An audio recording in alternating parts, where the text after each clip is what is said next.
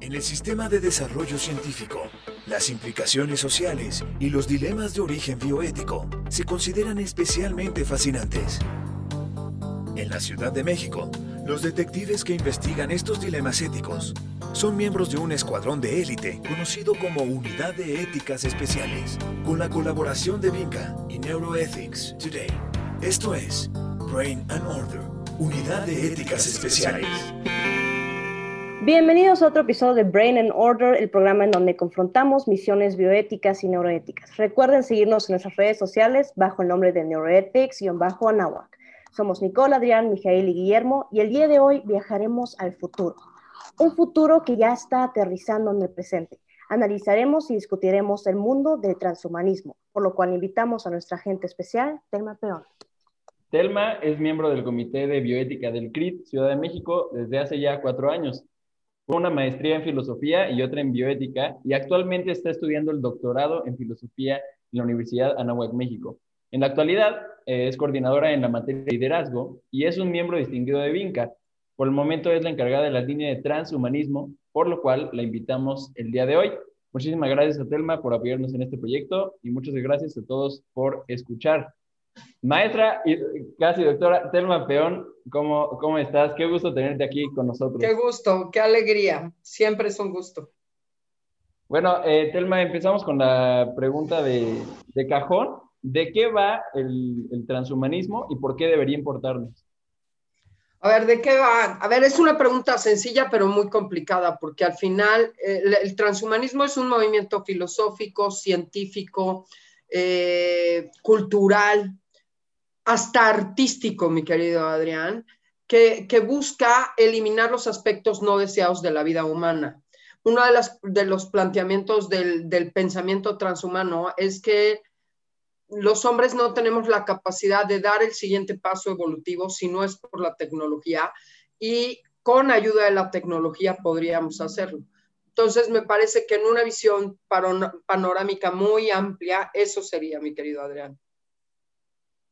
Eh, oye, una pregunta, bueno, eh, decías que para que el hombre evolucione, eh, esta visión dice que con la tecnología, si en la tecnología no puede evolucionar, pero realmente así pasó desde el principio de, de, los tiempos del ser humano, ¿no, Telma? O sea, ¿qué distingue a ver, No, a ver, de, es que de, tendríamos que definir, tendríamos que definir tecnología. Evidentemente, el hombre cuando empieza a hacer herramientas, cuando empieza a hacer joyería, da, da un cambio importante en la antropología y la visión del mundo que tiene.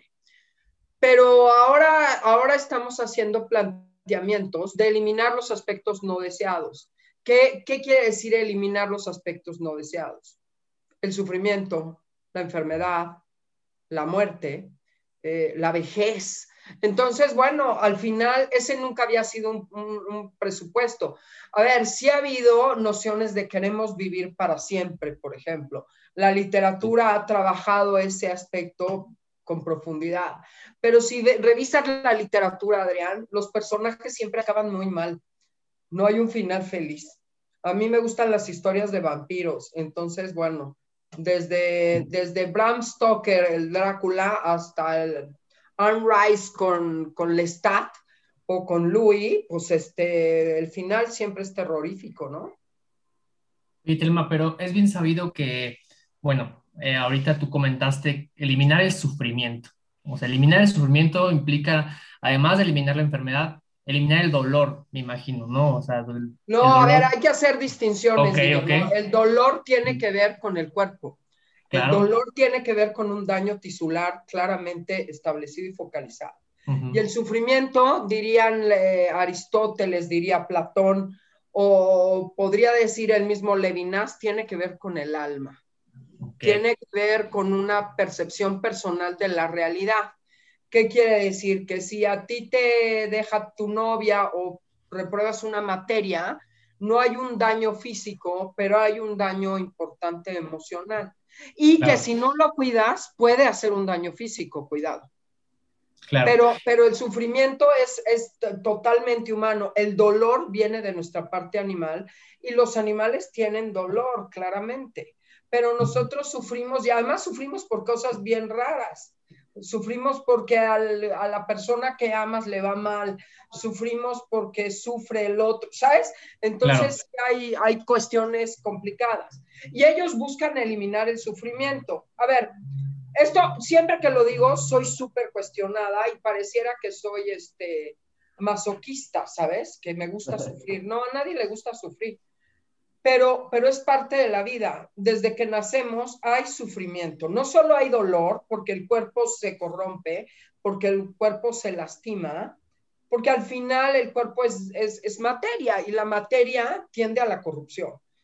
Y, y esa es una parte. Y sufrimos porque somos personas, porque nos involucramos, porque amamos, porque nos comprometemos, porque, porque tenemos expectativas sobre el futuro, porque, porque nos hacemos escenarios y cuando las cosas no suceden, pues sufres. Y, justamente aquí no vendría como, o sea, eliminar ese sufrimiento, eso que te motiva hasta cierto punto a hacer cambios en la vida, a hacer cambios en tu vida o a dirigir el camino hacia otro lado. Eliminar toda esta parte no es, tiene implicaciones más allá. Sí, es que a mí me parece que el sufrimiento, a ver, el sufrimiento per se no tiene sentido, que además es una de las grandes preguntas de la filosofía, pero cuando tú le das sentido, es fuente de madurez, de, de, transformación, eh, de cambio, es impulsor de nuevas propuestas. Eh, un ejemplo, Guillermo, tienes una novia, te pone el cuerno, no te sé nada, no, no, nadie me ha dicho nada, pero te pone un cuernazo pues a ver, te rasgas las vestiduras, te sientes horrible, no puedes más, pero te levantas un día y te replanteas qué falló, qué tengo que hacer mejor, dónde no estuvo. Entonces vienen replanteamientos y eso es a lo largo de la vida.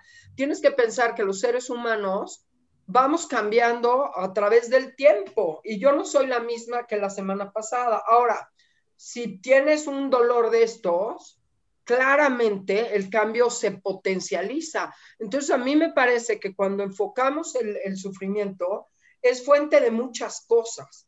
A ver, este, y si oyen las canciones de José José, pues ahí está, ahí está el pan, ¿no? Este, ya está. Totalmente. Entonces, surge una, una pregunta. Si como tú dices, y bueno, todos entendimos bien, este sufrimiento es como un impulsor de nuevas propuestas, ¿realmente cuál sería el beneficio de, eliminar estos aspectos no deseados? A ver, es que aquí tenemos que ir mucho a más profundidad. las propuestas, a ver, el transhumanismo tiene como tres grandes áreas de pensamiento.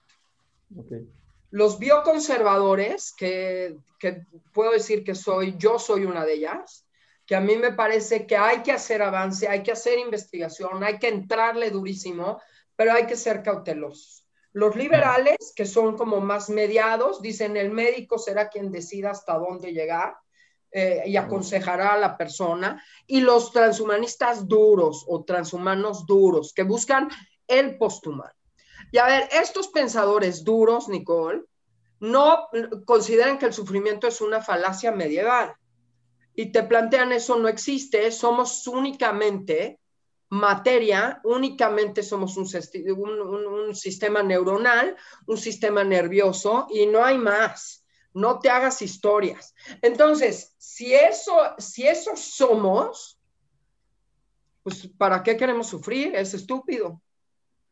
No tiene sentido. Y eso es lo que ellos plantean. No tiene ningún sentido porque no hay más que ser un chorro de materia y eso somos. Y entonces cuestiones como el amor, la lealtad, al final son, son movimientos y química neuronal, no tiene que ver con, con, con, ninguna decisión personal. A ver, hay decisiones porque tienes un córtex prefrontal, una serie de cosas, pero no hay nada más allá. Entonces, ¿por qué tendrías que tener sufrimiento? Los bioconservadores que pensamos que hay algo más, que no solo somos materia, yo no niego la materia, claramente no tenemos un cuerpo, somos un cuerpo, que hay una diferencia importante en eso. Pero hay algo más, y si, si amas a alguien, sabes que no solo tiene que ver en cómo huele, en histocompatibilidad, tiene que ver con muchas cosas más. Y a ver, en una pareja es, es difícil diferenciarlo, pero cuando hablas de tu abuelo, cuando hablas de tus padres, de tus hermanos, ahí es claramente que hay un movimiento que va más allá. Oye, y hay quien no ama a sus padres, que no ama a su... Sí, claramente, porque al final tiene que ver con la libertad y tendríamos que meternos ya en una antropología más, más dura, ¿no? Científicamente, eh, la visión transhumanista, o sea, más al extremo pues de transhumanismo, científicamente están en lo correcto. O sea, el tema de, de si el sufrimiento y es algo que nos hace humanos, y es, es un tema filosófico. Qué buena pregunta, Adrián, estoy pensando.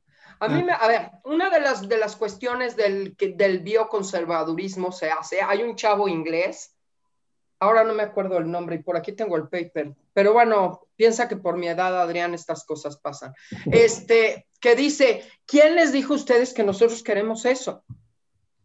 ¿Quién los nombró a ustedes los poseedores de la verdad absoluta del futuro de la humanidad? Es una propuesta y ¿por qué tendría que ser lo que estamos buscando? Pues que, creo que esa es la gran pregunta. ¿Quién te dice que tienes que ser el genéticamente mejor, el más avanzado, tener los mejores procesos cognitivos? ¿Quién dice que eso es lo mejor? ¿Dónde está la raya? ¿Dónde está el estándar?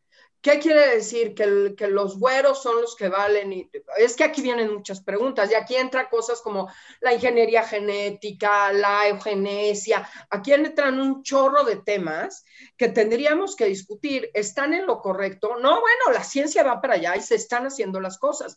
A mí me parece que es lícito y válido y creo que la investigación no se tiene que parar. Y creo que tenemos que buscar acabar con el COVID y hay que vacunarse. Creo que tienes que hacerte un trasplante si es necesario. Creo, ¿sabes? Eso hay que darle. Pero ¿por qué una persona sana querría meterse medicamentos para estudiar mejor si tienes el equipo para estudiar bien? A ver, lo que no tenemos es las ganas y, como diría Simon Bauman, vivimos en un mundo líquido que queremos todo rápido e inmediato. Entonces, claro, es más cómodo tomarte una pastilla que sentarte a estudiar. Y además, si ves películas como Limitless, si ves películas como Lucy, es súper atractiva la propuesta. Porque, a ver, querer ser mejor, querer perfeccionarte, es naturaleza humana. Es lo propio de los seres humanos. Aquí no es el cuestionamiento del que quiera ser mejor. Eso, eso es que no se puede poner en la mesa. Aquí es cómo llegas a ser mejor. Es los medios por los que llegas. Y a ver, no está mal que si tienes una deficiencia, te, tengas los medicamentos, las prótesis, los gadgets que necesites. Vaya, yo uso lentes. Ojo, usar lentes no es transhumano, ¿eh? es importante decirlo, pero, pero como un ejemplo es, bueno, ¿para qué los usas? Pues para ver. Pero ¿qué pasa cuando yo quiero sacarme los ojos y quiero que me pongan unos ojos diferentes? Ahí, ahí surgen las preguntas. Adrián, es que ¿qué tanto es tantito? Y creo que, que, ¿por qué tenemos que hablar de esto? No para prohibirlo, no para escandalizarnos, no para que nos parezca terrible, sino para eso, para reflexionar sobre estas cosas. Porque al final la academia, la medicina, la ciencia, la literatura, creo que tenemos que hacernos preguntas. Porque si no nos hacemos preguntas, no podemos llegar a conclusiones y saber en qué nos estamos metiendo. Y además, bueno, ahorita, ahorita que hablabas un poco del éxito, ¿no? Que querer ser exitoso y por eso, no sé, la, película de Límites, ¿no? Por ejemplo.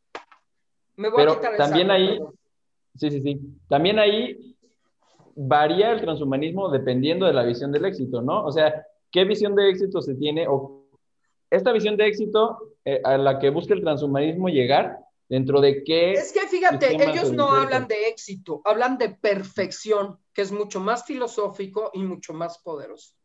Ellos no hablan de éxito, porque al final el éxito es efímero, es fugaz y la perfección es permanente.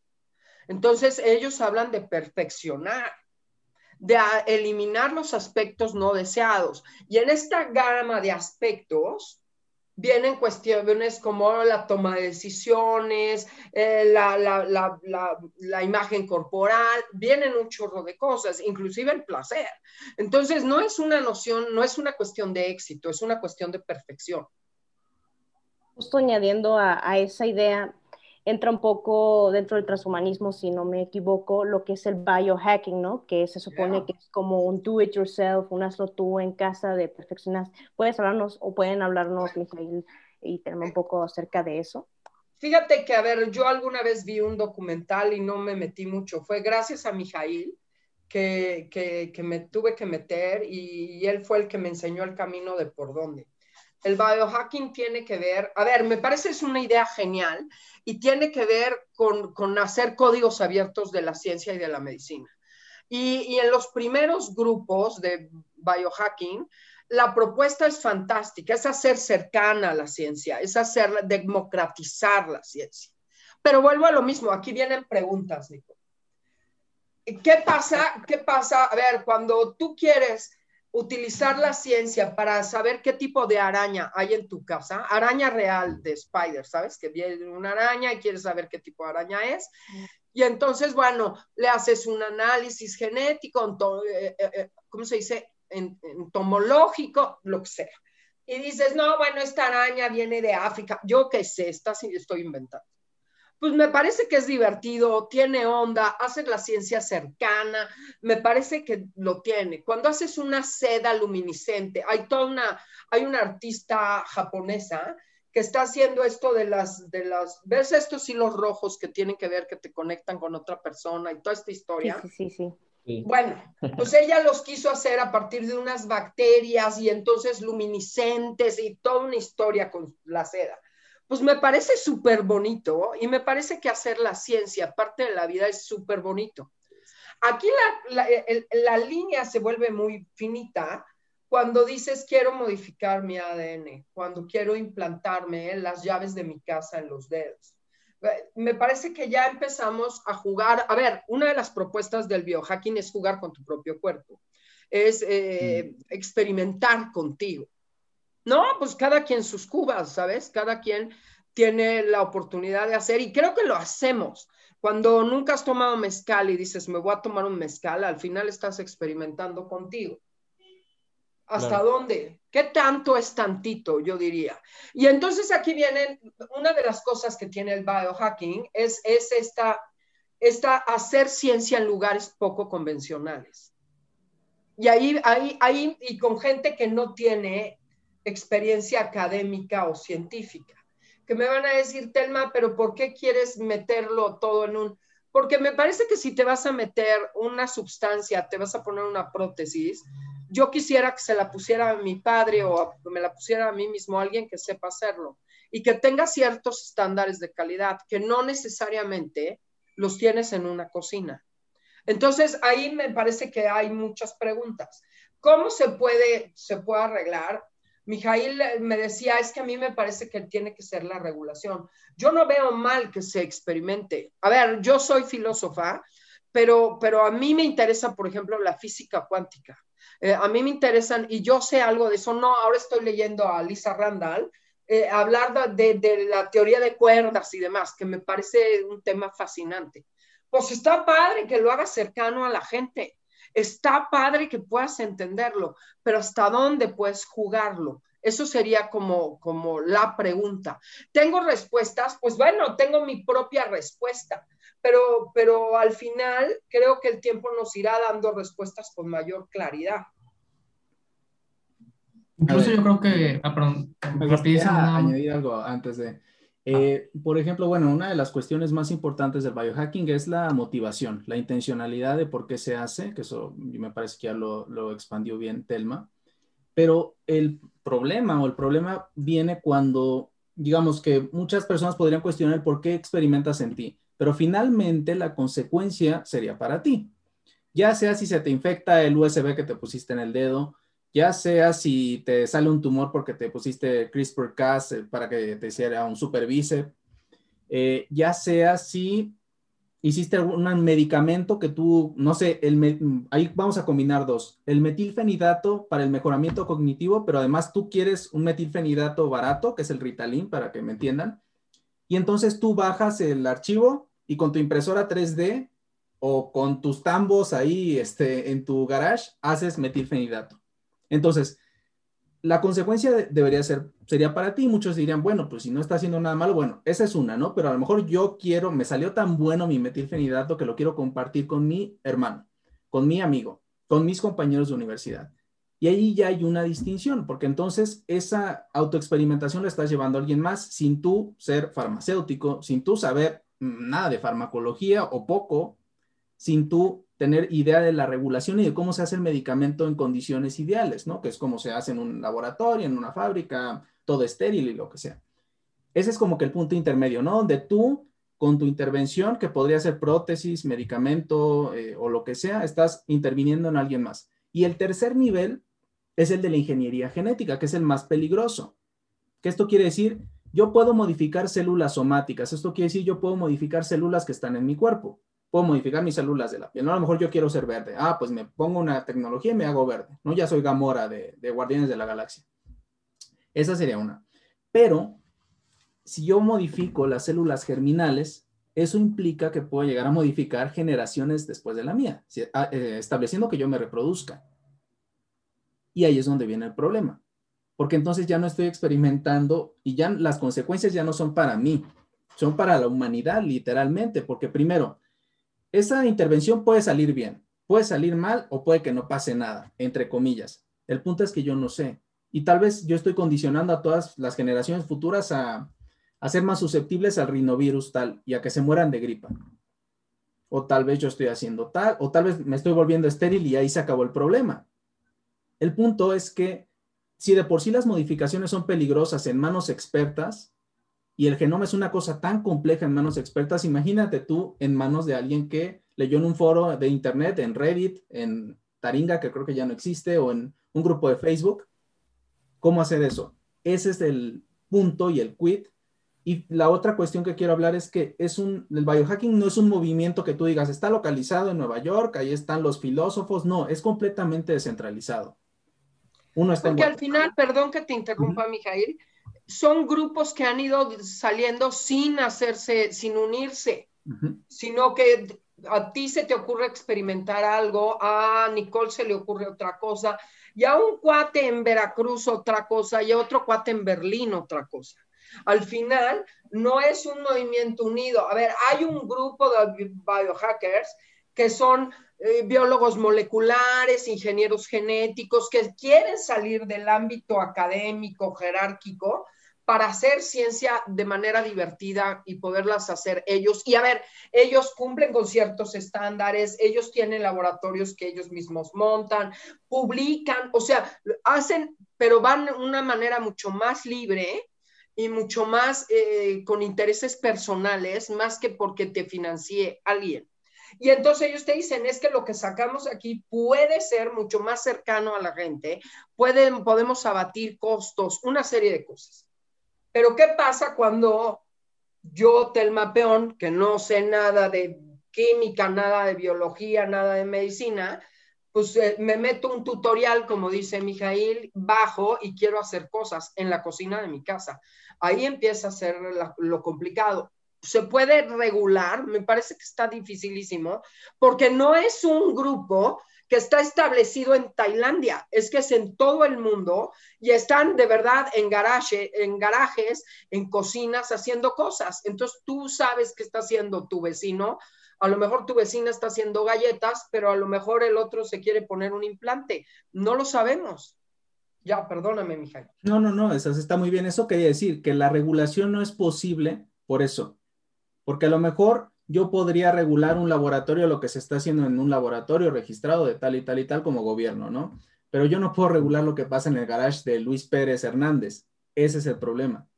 Y la otra cuestión es esta idea de la democratización de la ciencia, que esto es llevar la ciencia a las personas. Que a lo mejor yo, eh, no sé, mi mamá tiene una enfermedad incurable. A nadie le interesa curarla, pero a mí sí. Entonces, a mí me serviría tener una formación de biohacker para poderlo hacer en un laboratorio comunitario, ¿no? Que esta es la idea que, que, nos decía Telma, ¿no? Que tienen como un lugar comunitario en el cual las personas pueden ir y ahí hay pipetas, hay este, em, ay, no me acuerdo ahorita cómo se llama el, el, aparato para hacer la, una centrifugadora, este, hay pipetas, hay todo, probetas, ¿no? Entonces, ahí está, hay instrucciones de cómo hacerlo. Entonces, yo podría dedicarme a investigar la enfermedad de mi mamá y tal vez hacer un avance científico fuera de la regulación sin tener que a lo mejor ponerme a estudiar nueve años para estudiar biología molecular, biología, una subespecialidad en genómica y eh, finalmente poder hacer algo. Esa es la idea de la democratización de la ciencia. Y esa es una de las motivaciones del biohacking, es una, pero como no es un movimiento centralizado, hay lo que tú quieras.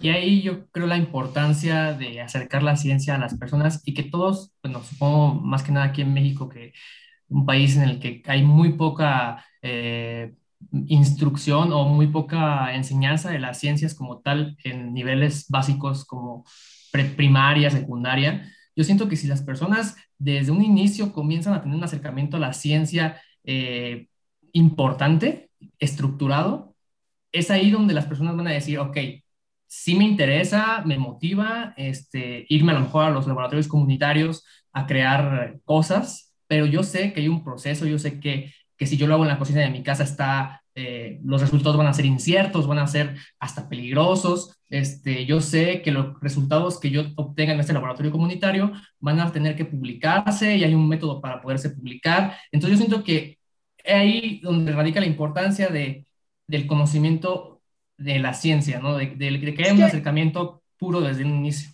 Al final, Guillermo, eso es lo que te dice el movimiento biohacking te dicen, óyeme, eh, la han hecho la ciencia inalcanzable, la han hecho para unos cuantos, es una élite, nadie les entiende.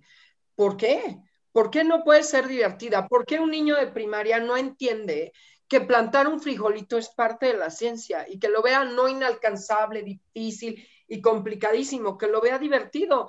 Ah, todo mundo en la escuela le, le huye a la química, a la física, a la biología y son materias bien padres que, la verdad son divertidas, tienen onda. Entonces yo creo como tú que deberíamos de hacer la ciencia cercana a todo el mundo.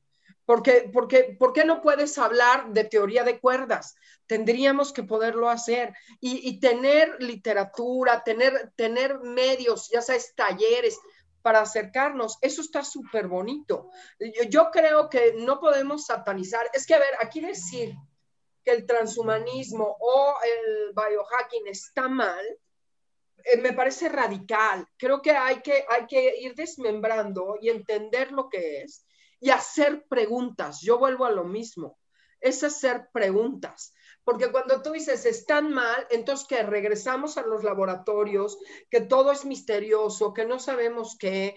No, ¿por qué no puedes comprarle un juego de química a tu hijo y que tu hijo juegue a la química. Está divertido. Entonces yo creo que con, las proporciones debidas tenemos que acercar la, la, ciencia a las personas, porque está padre, porque es parte del mundo y no puedes aislarte. Ya me callo, porque ya ves que yo empiezo a hablar y no paro. No, no, está súper bien y de hecho creo que es justo a lo que vamos, más que tal vez si no se puede acercar a la ciencia mínimo como, como dices, motivar a hacer preguntas, porque creo que eso es algo que falta realmente mucho, mucho dentro de los jóvenes hoy en día y, lo que realmente mueve a alguien a, querer cambiar y, poder entrar justo a estas filosofías y poder preguntarse si sí está bien el hacer lo que uno hace o terminar haciéndolo en casa, por ejemplo. Y sabes que no tenerles miedo, Nicole, porque hay tantos que te dicen, no, yo no sé de eso, no, yo prefiero no porque no le entiendo. Pues métete, ve que está padre. Este, a mí me parece que, tendríamos que abrir horizontes más que cerrarnos a decir está mal, no lo quiero, úscale, úscale, diablo panzón. Creo que no va por ahí, creo que hay que decir está padre, qué es, ver qué se está haciendo y a partir de la información poder tomar decisiones. Y eso al final es pensamiento crítico. Claro, claro. O bueno, ver que algo no le gusta a alguien, pero después de haberlo intentado. Yo, yo tengo una duda, es que ahorita que mencionaron lo de los medicamentos, por ejemplo, entonces es como, ok, el biohack acerca a la gente la, la, pues sí, la ciencia y todo, pero ellos no pueden hacer medicamentos, mejor que lo haga alguien experto. Entonces, pues, al final... Es que, a ver, no es que digas, no es Adrián que digas no pueden hacerlo, lo están haciendo. El problema es qué pasa si le dan a tu familia, porque te sale a la mitad del medicamento, te lo dan, lo compras en internet y te, se enferma tu familia o no le sirve a tu familiar el medicamento porque no tiene la dosificación, porque no tiene los componentes exactos. Eso me parece riesgoso.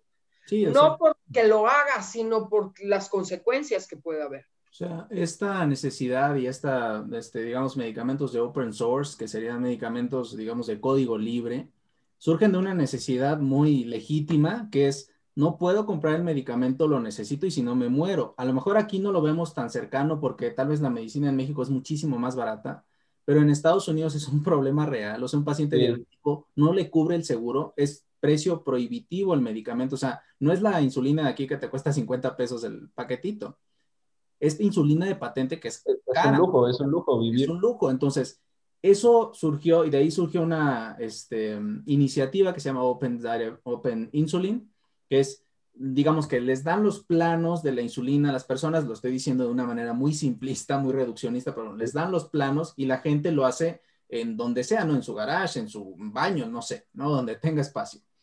Eso es bueno, es un reclamo completamente legítimo y finalmente es para hacer algo bueno y es algo que tal vez el gobierno debería solucionar, pero finalmente no te dan una solución, pues tú, o, si, o, sea, tienes esta dicotomía, o haces el y tal vez sale bien, tal vez sale mal, a lo mejor tienes un efecto adverso, a lo mejor eres alérgico y te mueres, o te mueres, porque literalmente te mueres si no te pones esa insulina.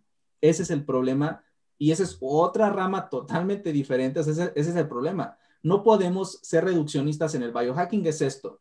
El biohacking es lo que la gente dice que es y hay cosas completamente diferentes. Está la ciencia lúdica, vamos a decir, está la divulgación científica, que me atrevería a decir que el biohacking puede ser una rama de la divulgación o una parte de la divulgación científica diferente y más nueva. Y hay otra parte diferente que es más transhumanista, más de quiero experimentar en mí, quiero modificar mi genoma, quiero hacer esto, esto y esto. Y está este otro punto que es gente que necesito el medicamento, punto. Tal vez no me interesa todo lo demás. Yo no sé tú qué pienses, Mijail, pero creo que aquí viene la gran pregunta para los grandes laboratorios, para los gobiernos, el tener que hacer la salud accesible a las personas. Porque tú dices, la insulina en México cualquiera la compra, sí, pero una quimioterapia no. Claro. Entonces, eh, y, a ver, en el INCAN eh, hay quimioterapias que te salen en 6 mil pesos y dirás, oye, no es nada. No, bueno, para una trabajadora doméstica no hay, no hay manera, es impagable. Entonces, eh, sí, creo, sí creo que aquí la gran pregunta es, ¿tenemos que hacer algo respecto a la salud. Es un derecho humano. Merecemos medicamentos, o sea, merecemos los avances de la ciencia, por supuesto. No puede ser que sean estos costos y, de esta manera. Eh, sí creo que es injusto y que algo se tiene que hacer. No en un garage, por lo que tú acabas de decir, que puede ser muy peligroso, pero aquí se abre una nueva pregunta. ¿Qué se va a hacer? ¿Y cómo van a responder los grandes conglomerados farmacéuticos y cómo van a responder los gobiernos? Al final, esa es una pregunta. Y me van a decir, Telma, es que eh, Pfizer o, Merck Sharp eh, están invirtiendo millones en investigación. Sí, mano, pero lo cobras a, a, toneladas. Entonces, misma. hay que buscarle, o sea, hay que buscarle y hay que hacerlo cercano, hay que buscar maneras no todo puede ser este, este capitalismo salvaje, me parece a mí. Creo que tendríamos lo que, lo que dije, democratizar al final la medicina. Sí, e, esa parte es, una necesidad real, ¿no? Finalmente es como tú lo dijiste, la, la salud es un derecho humano. Y el caso de la insulina es un caso tan triste porque precisamente Estados Unidos es víctima de su propio capitalismo salvaje que tanto ha eh, impartido en todos los países latinoamericanos, porque en los países latinoamericanos tenemos estos medicamentos genéricos y ellos tienen tan cerrado su sistema que no permiten que entren medicamentos genéricos, a lo mejor hechos en China, en la India, en, donde, en Pakistán, no sé, o incluso en México, porque tenemos laboratorios, ¿no? Y la insulina es una cosa tan barata y es una cosa tan sencilla de hacer y hay personas en el primer mundo, porque esto es lo que les estoy contando, no crean que es en Guatemala, no es en Ghana. es en Estados Unidos, que debería ser un, que su sistema de salud es una cuestión diferente de, de lo, no parece primer mundo específicamente su sistema de salud, porque está completamente basado en el capitalismo. Yo tengo una duda, yo tengo una duda. A veces dicen que se tiene que tocar fondo, ¿no? Para, para poder volver a levantarse, ¿no? En eso que planteaban del sistema de salud, de hacerlo más accesible a todos, con la pandemia nomás se aceleraron las crisis, ¿no? ¿Tendremos que llegar a tocar fondo o ya estamos tocando fondo para... Pues yo, porque de otro modo, ¿cuándo se puede hacer? Estás planteando, Telma. Yo creo que el mismo biohacking es una respuesta a esto y es obligarte a hacerte preguntas y obligarte a tomar las decisiones distintas. Creo que la pandemia, a ver, se desmoronaron los sistemas de salud, claramente. Si alguien estuvo por la Náhuac hoy, hoy empezamos a hacer centro de vacunación COVID. Oigan, filas de horas y horas y horas de coches. ¿Qué está pasando? O sea, lo estamos haciendo mal. Tiene que venir un replanteamiento. Ojo, voten ahora en julio, por favor, es muy importante que voten. Sí, sí, hay que votar porque es nuestro poder como ciudadanos. El biohacking es, es, un movimiento que está haciendo contrasentido a todo esto y que le está golpeando para ver que se tomen decisiones. Entonces creo, Adrián, no sé si vamos a tocar más fondo, no sé. Yo siempre que digo no puede haber algo peor, siempre hay algo peor. Entonces no lo quiero decir. No lo quiero decir, pero, pero creo que es momento de replantearse cosas. Y bueno, una pregunta, de lo que he entendido al momento, eh, el transhumanismo, una de las cosas, de los pilares que, se, que mueve al transhumanismo es esta democratización de la ciencia y de ahí surge justamente esta, esta el biohacking. Ok, entonces... El biohacking es, es un medio.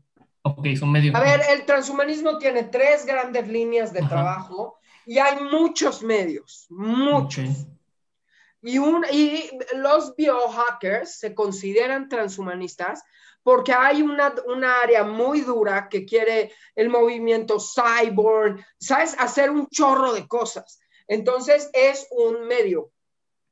Pero a ver, no todo lo que se está haciendo es transhumanista. Hay que ser bien cuidadoso, porque cuando hablamos de ciencia, cuando hablamos de, avances científicos, la gente te dice, es que es transhumanista. No es cierto. La línea es fina, pero tienes que ver la intencionalidad, qué se está buscando. Y entonces hacer insulina a costos accesibles no es transhumanista, ¿eh? Cuidado cuidado. Pero cuando tú quieres ponerte una brújula en el pecho, cuando ya tenemos, ya estamos jugando otras cosas. Entonces, ellos a sí mismos se consideran parte del transhumanismo. Y es un medio, Guillermo, no, no, no es la base, es un medio. El transhumanismo es mucho más grande. Sin el, transhumanismo, sin esta visión eh, pragmático utilitarista, no se puede considerar, o sea, no se puede considerar transhumanista. A ver, es que acuérdate, Adrián, que hablamos que había tres grandes líneas. Geopolítica y ya. Entonces, entonces hay una línea que es pragmática utilitarista porque es muy dura, pero trae todo un planteamiento. Como yo te decía, piensan que las personas solo somos materia. Y si solo somos materia, como por qué tendrías que pensar en otro planteamiento. Tendría que ser pragmático utilitario. Porque además ni siquiera la, la, postura liberal entra, porque en la postura de liberal hablas de autonomía, hablas de toma de decisiones desde otra mirada. Entonces sí creo que, que no, no jala de otra manera.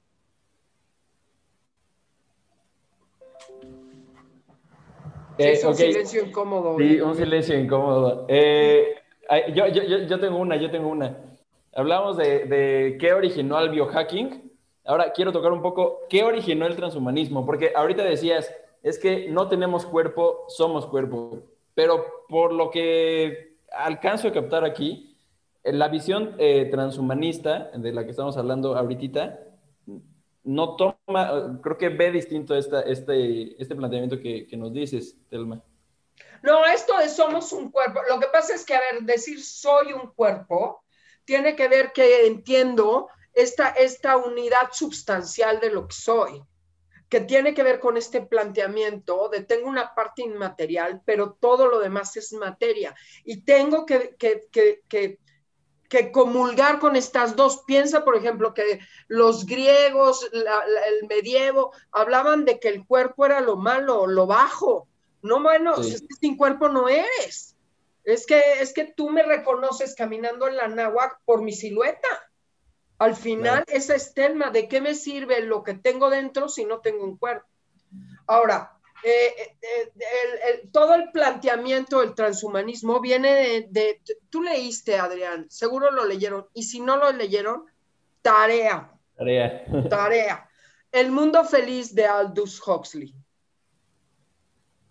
Es, a ver, es un libro que si lo leen hoy, se vuelve súper vigente, porque entre la pandemia, entre una serie de cosas que estamos viviendo, vas a decir, no manches, lo estamos, el mundo feliz lo estamos viviendo ahora. A ver, era una novela de ciencia ficción, futurista, se escribió en el 50, en el 50, sí, en el 50, y el hermano de Aldous Huxley, Julian Huxley, cuando lo lee, dice, tenemos que tener la capacidad de superarnos a nosotros mismos, y eso se va a llamar transhumanismo. Ahí empezó.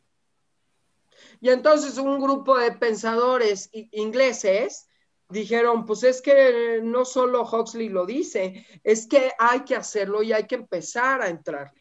Y entonces Nick Bostrom, Julian Sabulescu, Francis Fukuyama, o sea, mucha gente empieza con esfuerzos aislados, Adrián, a trabajarlo y luego se unen.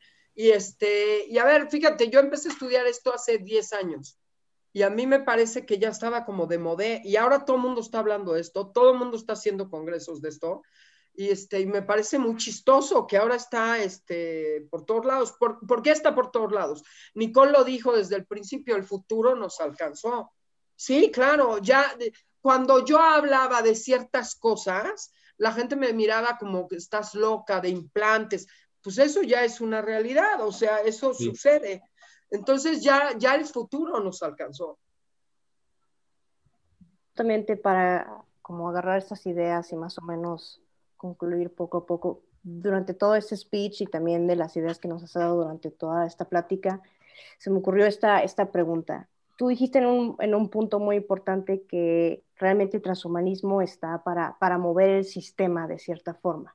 Mi pregunta es, ¿realmente está para mover el sistema o se está más bien implementando porque se ha notado que no hay movimiento y este es el siguiente movimiento? A ver, no, el transhumanismo no le importa el sistema, cuidado. No, no, no, ni, les, ni le importan los grupos vulnerables. No, no, no, no. Aquí hay que ser bien cuidadosos. Porque además uno de los planteamientos es que los débiles no deben de existir. Y los que no tengan las capacidades genéticas, cognitivas, esos no deben de vivir, como por... Darwin. Sí, sí, claro, es que a ver, es un evolucionismo este, mucho, más, mucho más moderno, pero claro que es evolucionista. entonces, entonces no está para mover el sistema, cuidado, no, no, no, no, está para perfeccionarlos. ¿Me mandé? Lo plantearía como mm, darwinista, lo plantearía como eugenésico. Eh, pero es que, a ver, empiezan un planteamiento que ellos hacen en un inicio es darwiniano y después se empieza a modificar cómo mejoras a la especie, cómo buscas que solo se apareen los mejores con los mejores, cómo tiene las mejores mentes con modificación genética, con eugenesia. Son, son medios, Mijail. Me gustaría hacer una Pero es evolucionista. Para la biología darwinista, o sea, vaya, la evolución no parte de que algo es mejor parte de que algo se adapta al entorno. Decir que algo es mejor es darle una calidad subjetiva, finalmente, porque si en el entorno, te, no sé, te conviene tener los ojos cafés porque te protege de un melanoma letal, entonces la idea eugenésica de que los ojos azules y de que los arios es falsa. No, pero al final los, el transhumanismo no busca ojos azules. No, no, no. A ver, me parece que en un futuro habrá estándares genéticos de, cuestiones tan básicas, pero ellos te dicen es que al final las minorías y los débiles que no pueden seguir adelante, que tiene que ver con, con Darwin, pues no tienen por qué estar, porque al final el mundo está, los que van a seguir al posthumano serán los fuertes, jamás los débiles. Ya está. ¿Y qué tienes que hacer para ser de los fuertes? Pues modificarte. ¿Hasta qué punto? Hasta que elimines las condiciones que no te, no te sirven. Por eso David Pierce habla, por ejemplo, de esta propuesta del placer más allá de lo humano, que me parece que en discurso se oye muy atractivo, pero en realidad, ¿de qué carambas estamos hablando? ¿Qué es el placer más allá de lo humano? ¿Cómo lidiamos con eso, no? Sí. No, bueno, y explícamelo, ¿dónde lo compro? No, pues está en chino, ¿sabes? Pero, pero hablan de estas cosas que además son súper atractivas. Y si piensas para una generación que está todo el día en el TikTok y viendo videos, pues la Matrix llegó, mano. Ahí está. ¿Sí? Y en el mundo de hoy que está lleno de desigualdades, justamente esto, estar persiguiendo estas mejoras este, personales, para ser el mejor, el mejor, no se verían favorecidos los grupos eh, con mayor eh, poder, adquisición, poder adquisitivo. Y ahí entra todavía más esta brecha de desigualdad, porque pues, yo nada más tengo el, el, poder, bueno, la, la, capacidad de mejorarme y los que no pueden, pues nunca van a poder y ahí se van a quedar. Pero ahí entra el biohacking. Entonces, ¿no? Contrarrestando. no, no, no, no, no, no, Adrián. Aquí al final sí tiene, mira, hay una novela que se llama Enhance, eh, que salió hace 11 años y que ellos planteaban que, que, había un grupo de una elite que se está potenciando y se está mejorando. Y entonces en el momento que ellos se vuelven los Jeff Bezos, ya sabes, los dueños de Google. Esta, los psicópatas funcionales, como diría Telma. bueno, más o menos. Y entonces ellos plantean en la novela que un gobierno como el chino, por ejemplo, enhance a toda su población. Y entonces ahí empieza. Yo les diría, si la pueden buscar, eh, en México no salió, pero es muy divertida, pero quieres llorar, porque claro, las divisiones sociales, las divisiones eh, de justicia, de, de, capacidades, se empiezan a hacer abismales. Que a ver, también hay que decir que eso es natural en lo humano. ¿Por qué? Porque al final, este, Mijail puede eh, analizar mejor que Jacinto, porque Telma tiene mejor voz que Estrellita, porque Paris Hilton tiene más dinero que yo se acabó, o Kim Kardashian. Sí, claro, pues al final así es. Y las relaciones interpersonales y el networking que tiene Kim Kardashian es mil veces mejor que el mío y tiene más oportunidades que yo. Por supuesto, eso es humano. Pero ¿qué pasa cuando haces estas diferencias por potencialidades y por mejoramientos extras? Pues la división se hace más abismal, se hace más canija. Entonces, ¿hasta dónde vamos a llegar? Al final el planteamiento es que va a haber una especie posthumana y una subespecie que serán los humanos no modificados. Aquí hay preguntas y fíjate, te, empieza a dar risita porque se oye como de los mutantes, ¿sabes? Como de ciencia ficción. No, pero es un planteamiento real. Porque, porque bien lo acaban de decir, ¿qué va a pasar con un cuate que trae nanotecnología en su cuerpo y un cuate que se tiene que sentar a estudiar este, cuatro semanas antes? Pues ya hay una diferencia importante. Ya, eso me acuerda mucho a, la película, bueno, y, la novela Gataca. Bueno, Gataca ahí está con todo, Nicole, con todo. Son planteamientos transhumanos. Se, se, primordia esta idea de que precisamente hay algo más, más allá de lo genético, que hace que a pesar de que estén los humanos mejorados, eh, pues podrías, que yo lo veo algo utópico, porque finalmente sí existe esta idea que obviamente de estas como neurocastas, eso solamente hablando de la inteligencia, pues finalmente si tienes a personas que tienen coeficientes de 140 y son todos millonarios, ¿cuándo los vas a poder sacar de ahí? Antes había una posibilidad y entonces además de eso son súper fuertes, son súper inteligentes, son súper millonarios. Esa es una idea de la desigualdad, pero esa desigualdad ya lleva un tiempo funcionando sin, mejoría, sin mejoras, eh, digamos, artificiales, por así llamarlo. Así es. Sí. finalmente la, la, división es abismal, aún así ahorita. Va a, ser, va a ser todavía más si la diferencia es biológica, si la diferencia es desde que tú naces, esa es genética, pues, ¿sí me explico? Ese es un riesgo, pero ese es un riesgo de, inherente a cualquier tecnología, finalmente. Es algo que ya está pasando. No sabemos si ya está pasando, eso es, la, eso es lo que más miedo da, no sabemos si ya está pasando. Porque la posibilidad, la capacidad tecnológica existe Ese es el problema, ¿no? Sí, no, no sabemos, por ejemplo, en una de las lesiones de Vika, rapidísimo ya para ir cerrando, de trasplante de cabeza o trasplante de cuerpo, ¿no? No sabemos si en China ya se hizo, al final no se hizo con el ruso, pero ¿quién te dice que ya no lo hicieron, que no lo han hecho ya en China, ¿no? O en algunos lugares con biohacking, ¿no? Si algo ha aprendido es que hay que ser bien cuidadosos con esas, esas teorías conspirativas. Yo creo que estas cosas al final salen, me acuerdo del caso de la Universidad Surcoreana, que publicaron que ya habían, eh, que ya tenían el protocolo para la clonación humana. Y cuando el mundo fue a verificar era mentira. Entonces sí creo que hay que ser muy cuidadosos y no jugar con las teorías conspirativas. ¿Qué se está haciendo? Se están haciendo muchas cosas, muchas cosas. Y para poder estar en la onda, no nos alcanza el tiempo para leer y para estudiar y para investigar. Pero entonces, pues vayamos a la, casa de noticias, de papers que está saliendo. Pero yo esta onda de en un, en un sótano en Rusia están clonando a Hitler, no, no juguemos a eso, no, no juguemos a eso. Pero a ver, un ejemplo de algo que ya pasó fue en China, que fueron los eh, experimentos con embriones humanos, que precisamente este hombre acabó en la cárcel y sus asistentes también, y que se ocultaron los resultados, ¿no? Que el gobierno chino aparentemente ocultó. O sea, no, eso no está publicado, pues se supo que pasó. Sí, pero se supo que pasó y los atraparon. Pero yo sí creo, yo sí creo, Mijail, que, que los que nos gustan estos temas tenemos que ser bien cuidadosos de no jugar a, a la especulación de los niños del Brasil. Porque entonces pierde fundamentación y pierde argumentación lo que estamos haciendo. Yo lo que quiero aquí eh, establecer es que la capacidad tecnológica existe. Existe. ¿Se está haciendo o no? Pues no hay evidencia absolutamente de que se esté haciendo. Eh, hasta, eh, al menos en medio, digamos, en journals, en, la ciencia tradicional o la ciencia establecida, vamos a llamarlo así.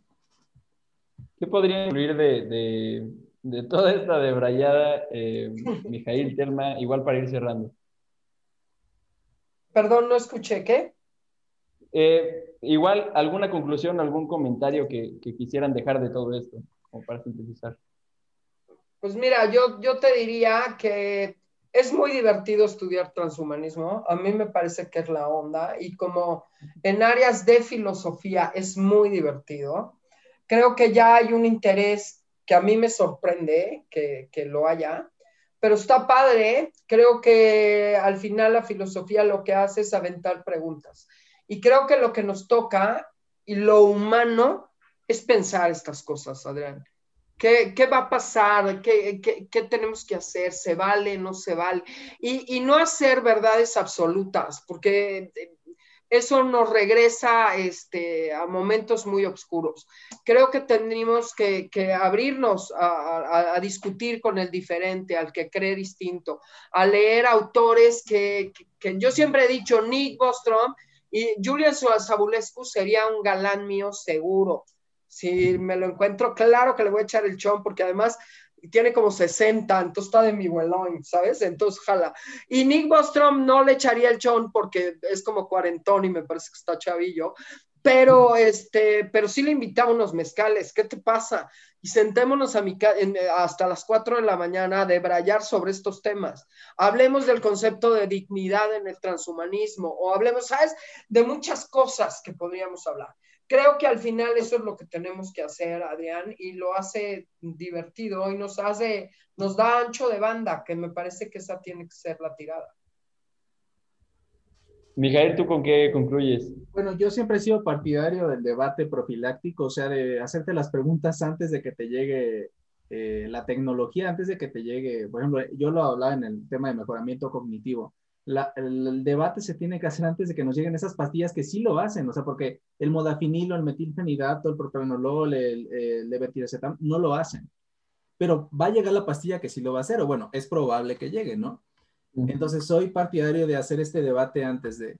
Esa es una, una parte. Y la otra es que no caer en estas falsas dicotomías, como decía Telma, de decir esto es bueno, esto es malo. Porque en la vida normalmente no hay blancos y negros, normalmente hay grises de diferentes tonalidades y no tendríamos por qué asumir que el biohacking, que el transhumanismo o, u otras, o el bioconservadurismo, diferentes posturas de algo son buenas o malas, sino debatir las ideas y exponernos a ideas que nos incomodan.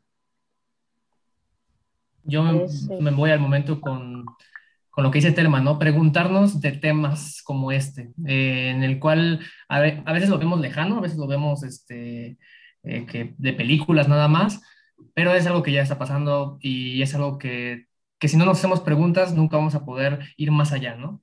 Y esto es con lo que yo me llevo personalmente y lo que a lo mejor toda la audiencia también se, se lleva, que hay que cuestionarnos, ¿no? Preguntamos, preguntarnos, preguntarnos. Exactamente, entonces, igual con esto queremos cerrar. Queremos agradecerles muchísimo a los dos, a Mijail y a Telma, por darnos de su disposición de tiempo, por, por darnos, por explicarnos tan explícitamente acerca de esto. Realmente fueron temas increíbles. Espero a la audiencia le haya gustado. Tienen algunas nuevas ideas, algo que quieran compartir. Recuerden, siempre pueden escribirnos en nuestras redes sociales bajo neuroethics-anáhuac. Y bueno, si tienen más preguntas, sugerencias, no duden en escribirnos. Esta fue otra emisión de Brain and Order. Bonita semana a todos y espero nos veamos en la próxima emisión. Muchas gracias. Muchas gracias. Esto fue otra emisión de Brain and Order, Unidad de Éticas Especiales. Brain and Order es presentado por Vinca, el programa interdisciplinario enfocado en el estudio de las neurociencias y bioética. Si te gustó y quieres saber más, síguenos en nuestras redes sociales como Vinca. Nos escuchamos en la siguiente, muy, muy pronto.